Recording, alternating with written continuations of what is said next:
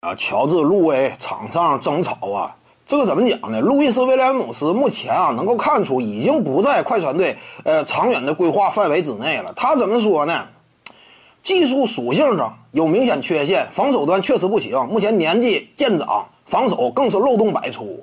进攻端这块呢，比较依赖于球权，因为三分远射仅就吃饼而言，他没有那么精准。对不对？他不是说我能长期投出百分之四十以上稳健三分命中率的那样一种蹲坑炮台，他不是。而且他呢本身啊，也是擅长持球三分远射，就他属于我需要先运运球，找一找一定的手感。完全蹲坑的话，不利于他发挥。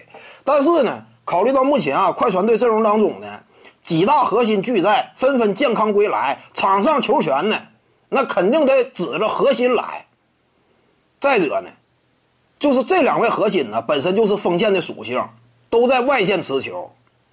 如果说内外非得搭配的话，那么更好的选择呢，形成内外联动啊，是重用哈雷尔。就是路易斯威廉姆斯呢，他往场上一摆，这有时候呢也显得相对比较尴尬。别看说他目前火力依旧挺凶，但是对自己的呃整体的这样一种手这个出手权力占比的预期呀。还没有真正摆正自己的位置，只能这么讲。或许呢，也是因为上赛季路易斯威廉姆斯带领快船呢与勇士队较量，拿下了两场比赛，他自信心爆棚。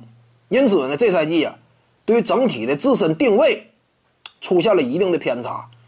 他呢，应该认清楚，这不是你的球队。你当年也只是暂时的扮演了一下老大的角色，你并非真正的老大。现在这支球队呢，向着争冠的目标冲击。最好呢，少惹事儿，对不对？你对于他来讲，这赛季要是能够完成登顶的话，那也是职业生涯的，你看比较圆满的这么一个收尾。所以现在的路威呢，应该认清自己角色，减少点出手戏份，对不对？当然，这也体现他本身技术构成的尴尬之处。一旦减少出手戏份的话，可有可无了，变得那甚至有可能呢，整体角色呀，今后非常有可能会。比雷吉杰克逊更弱，对不对？